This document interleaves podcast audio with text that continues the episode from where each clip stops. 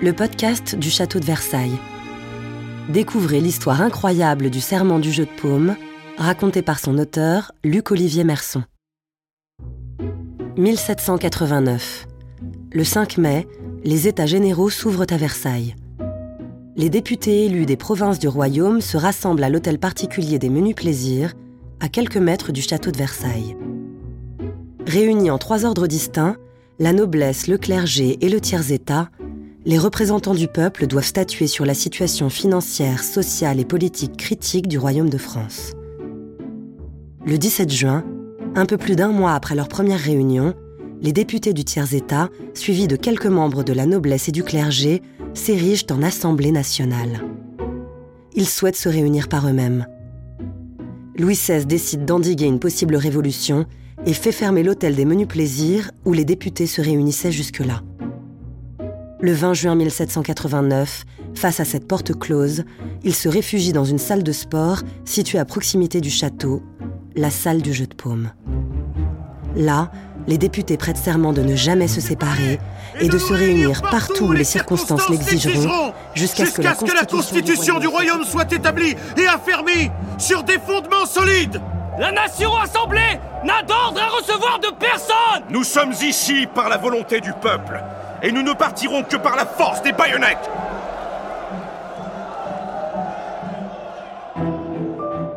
En 1790, moins d'un an après la journée du 20 juin, le député Dubois-Crancé, qui avait lui aussi prêté serment, propose que son ami, le peintre Jacques-Louis David, immortalise l'événement historique. David, connu pour ses peintures mythologiques et historiques comme le Serment des Horaces ou la mort de Socrate, s'apprête ainsi à peindre cet acte fondateur d'une toute nouvelle société affranchie de l'autorité royale. Au salon de peinture de 1791, il présente un dessin préparatoire réalisé à la plume et à l'encre, miniature de l'immense toile qu'il s'apprête à peindre. L'artiste prévoit de financer son travail grâce à la vente, par souscription publique, de la gravure tirée du dessin préparatoire et qui est censée rapporter près de 72 000 livres la toile finale doit mesurer près de 7 mètres de large sur 10 mètres de long. Pressé par les événements, David débute le travail sur la toile monumentale. Mais en 1791, l'unité politique de 1789 n'est déjà plus. Certains héros de la Révolution ont disparu, écartés par la Convention. D'autres, à qui David prévoyait une place centrale dans sa composition, ne sont plus comme Mirabeau qui meurt en avril 1791 et dont on découvre ses prises de contact clandestines avec le roi et sa cour. Les bouleversements politiques d'alors, couplés à l'insuccès de la souscription, empêchent David de finir son œuvre. L'artiste conservera dans son atelier sa vie durant ce serment inachevé. Jacques-Louis David meurt en 1825. Un an plus tard, ses héritiers découpent la toile du serment inachevé en trois morceaux et vendent le plus grand à l'État pour le musée du Louvre. Pendant presque 50 ans, l'opinion publique se désintéresse de l'idée même de peindre le serment du jeu de paume. 1789 s'éloigne, ses symboles aussi. Sous la Troisième République, à l'approche du centenaire de la Révolution française, le gouvernement de Jules Ferry cherche à fédérer la nation autour d'une histoire et d'emblèmes communs. En 1880, le 14 juillet est choisi comme jour de fête nationale. Dès lors, on cherche un lieu pouvant accueillir un musée de la Révolution. Ce sera la salle du jeu de paume. Dès 1882, l'architecte des palais de Versailles, Edmond Guillaume, est chargé de la restauration intérieure du bâtiment, laissé à l'abandon depuis plusieurs décennies. La question de la décoration de la salle historique amène le gouvernement à envisager à nouveau une grande peinture commémorant le serment. Le 12 août 1882, le ministère de l'Instruction publique et des Beaux-Arts commande officiellement au jeune artiste Luc-Olivier Merson un tableau représentant le serment du jeu de paume d'après le dessin et la toile inachevée de Jacques-Louis David. Un défi de taille attend Merson, qui doit réaliser ce travail en quelques mois seulement. Le 20 juin 1883, 94 ans jour pour jour après le serment, la République française s'apprête à célébrer le tout nouveau musée de la Révolution dans la salle historique du jeu de paume. La salle entièrement restaurée et la toile peinte par Luc-Olivier Merson sont prêtes. L'inauguration se prépare. Monsieur Merson, nous avions rendez-vous, veuillez excuser mon retard. Oh, ne vous inquiétez pas, le serment attend depuis près d'un siècle. Il peut bien encore attendre un peu. Thomas Grimm, journaliste pour le Petit Journal. Je suis ravi de faire votre connaissance. Bonjour, monsieur Grimm, et bienvenue au jeu de paume. Merci beaucoup d'avoir accepté de me rencontrer aujourd'hui, jour d'inauguration. Si cela vous convient, commençons directement. J'ai traversé le vieux Versailles à pied, les rues sont pleines de monde. Eh oui, l'ouverture de ce premier musée de la Révolution française est un événement qui fédère, que voulez-vous? Et je ne vais pas m'en plaindre. Je vois que les ouvriers travaillent encore à l'installation de la toile sur le mur. Un peu plus tard, et ça aurait été trop tard. À qui le dites-vous? Mes assistants et moi avons fini de peindre la toile la semaine dernière seulement. Le temps de la transporter à Versailles depuis mon atelier du Louvre et de la maroufler sur le mur, hmm, comme vous dites, il était moins une. Bien. Euh, Pouvez-vous expliquer à nos lecteurs la genèse de ce projet? Nous avons eu peu d'informations sur cette toile historique, mais j'ai cru comprendre que vous vous étiez inspiré du travail du peintre euh, Jacques-Louis David. Est-ce bien cela? Oui, tout à fait. C'était un souhait du gouvernement de ne pas révéler les détails. Et j'en ai été fort aise, puisqu'aucune pression extérieure n'est venue troubler mon travail. Alors, inspiré de David n'est pas le bon terme. Revenir sur les débuts de ce projet m'oblige quelque peu à parler de l'historique de ce tableau, et je vous prie de m'excuser par avance pour mon ton professoral. Je vous en prie. Après le serment prêté ici même le 20 juin 1789, David avait commencé une grande toile représentant la scène. Le tableau devait être majestueux, à l'image de ce à quoi il nous avait habitués.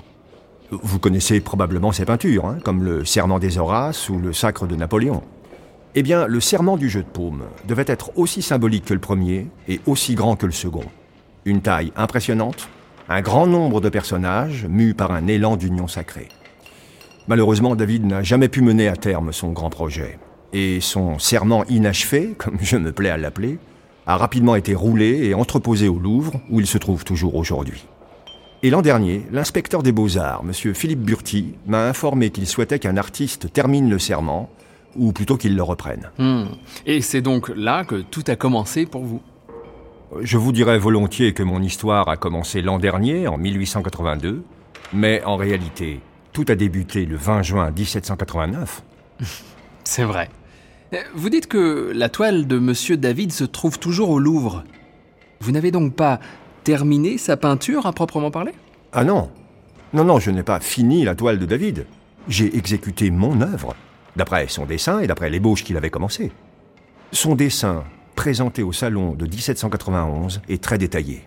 Les visages des personnages sont extrêmement expressifs et j'ai donc pu m'appuyer sur une solide iconographie. Hmm. Vous avez donc peint à l'identique, comme on dit dans le milieu artistique, c'est cela? Euh, J'imagine que cela vous a donné quelques contraintes Pour être plus précis, le dessin de David, le modello, a été fait à la plume et au lavis sur un petit format d'un mètre de long. Et le tableau qu'il a commencé est à l'huile sur toile, au lavis de bistre et crayon noir. Dans la commande que l'on m'a faite, le cahier des charges, si je puis m'exprimer ainsi, mentionnait plusieurs choses. Je devais respecter les dimensions de la toile imaginée par David, à savoir approximativement 7 mètres sur 10, et outre les dimensions, je devais également respecter les couleurs très claires choisies par David pour son dessin, et donc respecter le camailleux de gris et de brun et peindre, comme on dit, en grisaille. Oui, euh, je me faisais justement une remarque sur les couleurs. La toile qui se trouve ici est d'une gamme colorée très claire, surtout le bas du tableau. Ce choix de couleurs par David m'étonne. Lorsqu'on parle du grand Jacques-Louis David, on imagine volontiers des œuvres monumentales aux couleurs vives et souvent chaudes, comme dans le Serment des Horaces que vous avez cité ou Léonidas aux Thermopyles. Euh, absolument, vous avez raison. Il faut bien comprendre que David s'est attelé ici à peindre un événement contemporain, historique et symbolique. Il lui fallait donc peindre l'exceptionnel du vivant même des hommes qui avaient fait cet exceptionnel. Il est question ici de la réunion de députés de l'Assemblée, le tiers-État, le clergé et la noblesse. Il serait inexact d'imaginer les députés vêtus de redingotes rouges, jaunes, vertes ou que sais-je. La plupart des députés présents étaient habillés de noir, la couleur retenue pour l'habit de fonction du tiers-État. David aurait sans doute préféré peindre des toges rouges ou bleues, comme chez les Horaces ou Léonidas, et des peaux diaphanes, hein, et des cheveux roux, comme ceux des Sabines. Mais il n'en reste pas moins qu'il s'est trouvé contraint de peindre cet événement contemporain avec les informations plutôt concrètes qu'il avait à sa disposition. D'où ces couleurs on ne peut plus grises. Et d'ailleurs, à ce point de la réflexion, nous devons souligner que la valeur symbolique de l'œuvre ne se trouve pas dans ses couleurs, mais bien dans sa composition. C'est-à-dire? Pour faire date et marquer les esprits, l'œuvre de David devait être monumentale. Par le décor, en premier lieu, nous l'avons dit, on perçoit la tempête, la tension, et par les figures ensuite. On perçoit la peur, mais surtout l'audace, l'audace de ces hommes venus provoquer la royauté. Et d'ailleurs, on ne voit sur ce tableau que les représentants de la nation. Enfin, surtout du tiers-État, hein, même si David a mis en évidence les membres du clergé rallié, mais le roi, lui, est absent. Et les députés n'occupent qu'une partie de la salle du jeu de paume. Nous autres, spectateurs, nous retrouvons face à eux. Comme si David nous invitait à prendre part au serment, à entrer dans la partie à leur côté. Et finalement, toutes ces mains tendues sont aussi, et peut-être surtout, tendues vers le centre, dans un grand geste d'union sacrée. Hmm. Justement, ma prochaine question concerne le mouvement des personnages. Celui-ci est extrêmement détaillé, et l'on a presque l'impression que chacun d'entre eux a une pose, une expression bien spécifique. En même temps, l'œuvre, dans sa globalité, met en évidence un élan d'unité et d'union. Comment expliquer cette volonté? C'est une très bonne observation, en effet. Il faut savoir que la peinture d'histoire du XVIIIe est fondée sur la théorie des passions, qui consiste à présenter une palette d'expressions très large, bon, qui va ici de l'exaltation à la peur panique et l'abattement. David n'échappe pas à ce grand principe académique. Lorsqu'il a commencé à peindre le serment, il était déjà connu. Mais ce tableau est en fait son premier grand sujet d'histoire contemporaine, lui qui était alors plutôt habitué à peindre l'antique. De fait, cette commande a constitué un véritable défi pour lui. Et comme cela l'a été pour moi, d'ailleurs. Enfin, ça c'est une autre histoire. Très vite, je pense que David a saisi l'importance, je dirais, la nécessité de peindre l'unité de l'époque. Son travail d'artiste peintre lui est apparu comme une tâche d'éducateur. Peindre le serment, c'est peindre les aspirations graves de liberté qui agitaient alors son propre siècle. Et c'est finalement laisser à la postérité la trace de cette superbe union, de ce mythe fondateur. Je crois vraiment que le serment du jeu de paume rassemble toutes ces idées. C'est très intéressant. Et puisque nous parlons de personnages, Comment David a-t-il procédé pour peindre ces figures historiques? Et comment avez-vous procédé à votre tour? Euh, La toile qu'il a laissée derrière lui a beau être inachevée, David avait tout de même commencé à dessiner les corps de ses personnages, et même commencé à peindre pour certains les mains, les pieds ou le visage. Au moment d'effectuer son travail préparatoire, il a demandé aux membres de l'Assemblée constituante, ayant prêté serment, de lui fournir des portraits d'eux ou de venir à son atelier se faire peindre mais je ne crois pas qu'il ait eu l'intention de donner ressemblance à tous les membres de l'Assemblée. Dans son dessin préparatoire, et dans les quelques visages peints qui restent sur sa toile, on reconnaît pourtant certains grands noms de la Révolution, car ces figures révolutionnaires, héros de leur temps, devaient être reconnaissables par tous. Sous le pinceau de David, cela passe par une expressivité presque démesurée. Prenez par exemple Robespierre, David l'a placé au premier plan, non loin de Mirabeau, en bas à droite. Je l'ai peint dans l'exacte position souhaitée par le maître.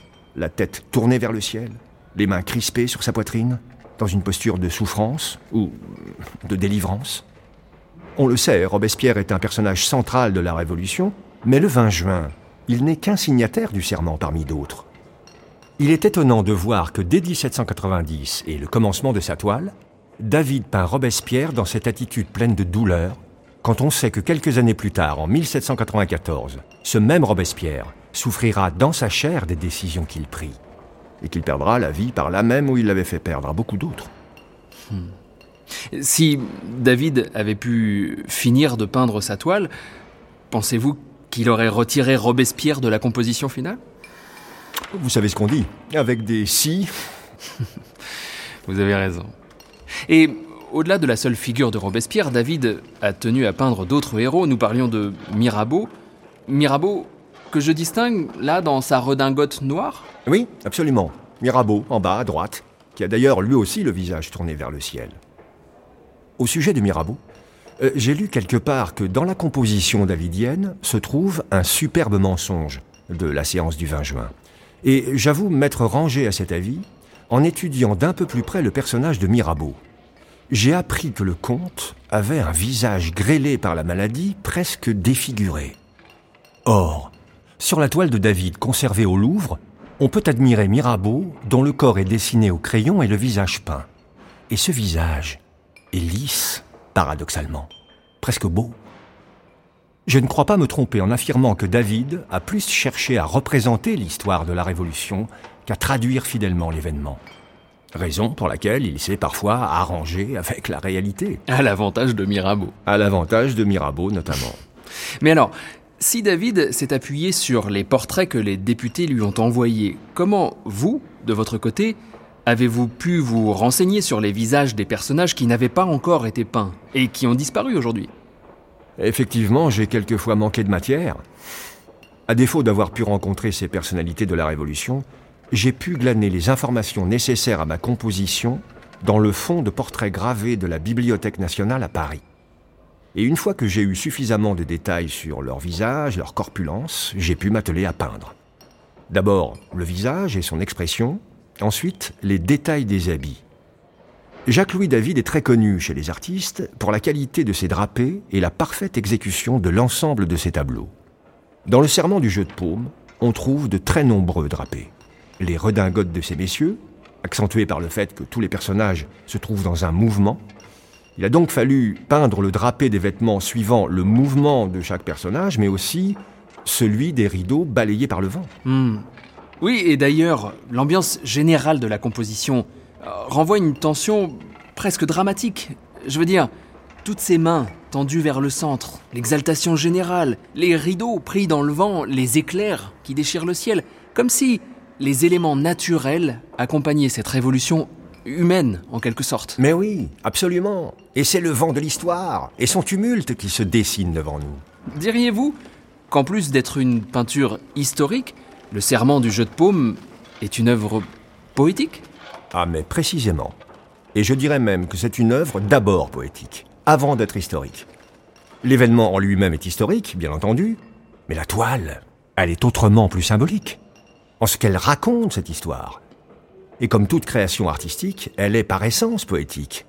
La toile de David raconte, instruit, passionnément, et j'ai tenté de lui faire honneur en donnant vie à ce projet poétique inachevé. Et n'avez-vous pas été intimidé par cette tâche? Oh, bien sûr que si. J'ai été traversé par divers états d'âme, du bonheur, bien sûr, mais de la peur aussi. J'imagine qu'il m'a fallu un peu des deux pour mener à bien cet exercice artistique. Mais pourrions-nous nous intéresser à la partie plus pratique, disons logistique de votre travail? Vous le disiez tout à l'heure, la toile mesure 7 mètres sur 10, c'est bien ça Approximativement, oui. La toile commencée par David, ayant été découpée en plusieurs morceaux, vous disposiez surtout du dessin préparatoire de petite dimension. Comment avez-vous pu le reporter aux dimensions de la toile voulue par David? Justement, je suis heureux que vous me posiez la question. Il a fallu que j'adapte l'échelle du dessin de David afin de peindre la toile grandeur nature, du moins telle que David l'imaginait.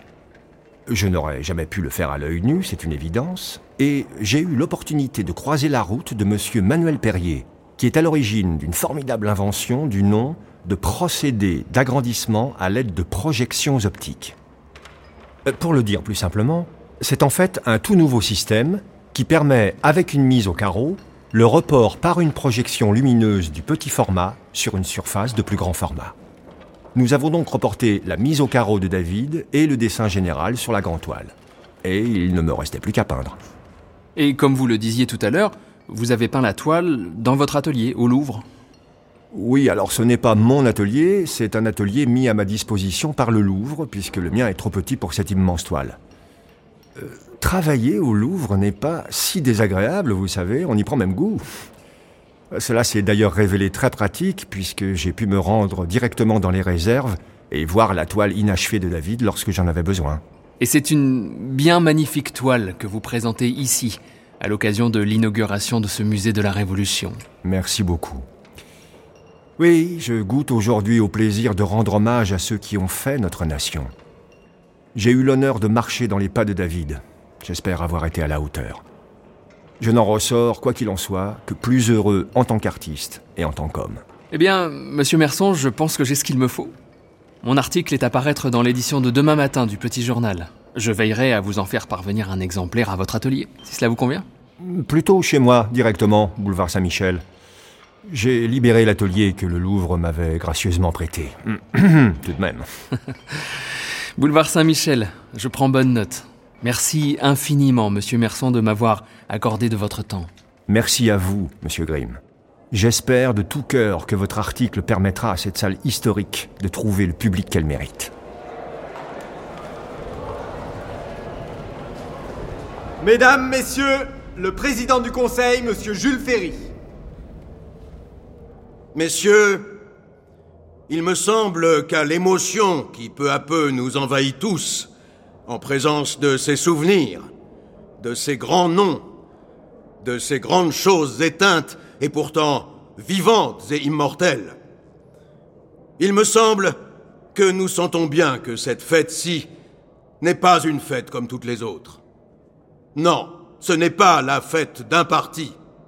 C'est plutôt une des dates éternelles de l'humanité, puisqu'elle appartient à cette grande période dont Michelet a si bien dit qu'alors la France faisait à ses risques et périls les affaires du genre humain. C'est à deux pas du château de la monarchie, presque dans son fossé, en présence d'une cour décidée à la résistance, sous le sabre des régiments mercenaires qui enveloppaient la ville. C'est dans une salle de jeu réservée au plaisir des princes, au cœur même de l'ancien régime, que se dresse le nouveau régime désormais triomphant. Voilà la scène. Quels sont les personnages Des inconnus venus de la province? Une cohue de petits bourgeois, comme on les appelait avec raillerie. Les voilà chassés du lieu de leur séance, errant comme des écoliers punis, les pieds dans la boue et la tête sous la pluie. Le hasard les conduit ici, où ils font un serment. Et ce serment, quel est-il? Ils jurent à la France de ne pas se séparer sans lui avoir donné une constitution qui substitua la loi à l'arbitraire, l'égalité au privilège et la liberté au despotisme. Ils jurent d'affranchir la terre, la pensée, l'homme, le citoyen et le pays. Ce serment, ils l'ont tenu. Et la preuve, c'est que nous sommes ici. Quel est, messieurs, le meilleur moyen d'honorer ces illustres morts? C'est d'entendre leurs leçons. Deux enseignements se dégagent surtout de leur histoire. Le premier, c'est que ce n'est pas la force qui triomphe, c'est le droit. Leur œuvre a consacré le triomphe de la force morale sur toutes les forces matérielles organisées pour la combattre. Le second enseignement, c'est que si le mouvement de 1789 a été irrésistible, c'est par l'union de tous les révolutionnaires. Quand vint plus tard la désunion des républicains, ces efforts furent compromis. Appliquons ces leçons. Soyons unis dans la foi républicaine. Repoussons les agents de discorde, quel que soit le masque dont ils se couvrent. Et nous aurons rendu le plus grand honneur à la mémoire de ces grands hommes.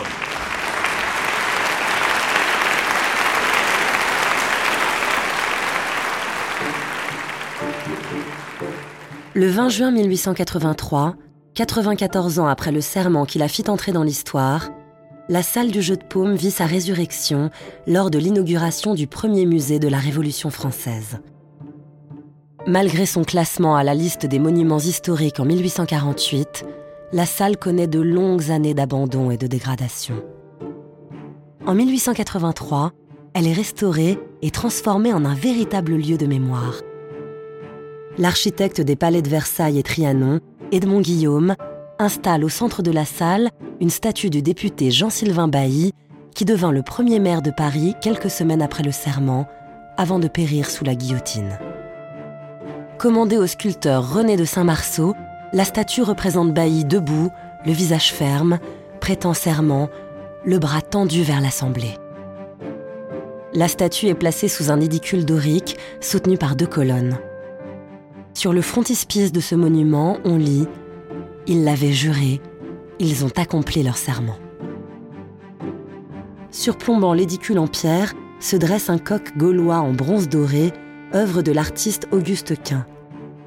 Aux côtés de Bailly, le long du mur de couleur rouge pompéien, Edmond Guillaume place les bustes de quelques-uns des plus importants députés signataires, parmi lesquels Barnave, Buzeau, Merlin de Douai, Mirabeau, Guillotin ou Sieyès.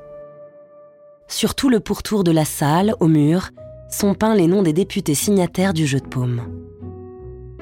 L'inauguration du musée de la Révolution française entraîne un regain d'attention pour le lieu et pour la symbolique qu'on lui associe. En 1883, la République française, encore en quête de symboles fédérateurs, inscrit dans la mémoire collective le serment du 20 juin comme acte fondateur de la nouvelle société. En menant à bien le projet inachevé de David, Luc-Olivier Merson entre à son tour dans la tumultueuse et grandiose histoire du serment du jeu de paume. La version de l'œuvre qu'il livre en 1883 cristallise le sentiment d'union que le centenaire de la Révolution, en 1889, célébrera officiellement et en grande pompe, notamment à Versailles. En 1989, le bicentenaire de la Révolution française sera également l'occasion de restaurer à nouveau la salle du jeu de paume. Quant à la toile de David, le morceau le plus achevé de l'œuvre monumentale est aujourd'hui visible dans les collections du château de Versailles. Dépôt du musée du Louvre depuis 1921, la toile se trouve aujourd'hui à l'Attique Chimay, au cœur de l'aile du Midi, dans la salle dite du Serment du jeu de paume, aux côtés de portraits de députés révolutionnaires passés à la postérité. L'histoire de la salle du jeu de paume continue de s'écrire, aujourd'hui encore. Entre 2021 et 2022, tous les décors peints et la charpente ainsi que la toile de Merson ont été restaurés, les sculptures nettoyées et la toiture remise en état. L'occasion pour tout un chacun de venir découvrir ou redécouvrir la salle qui vit naître la République à deux pas du château de Versailles.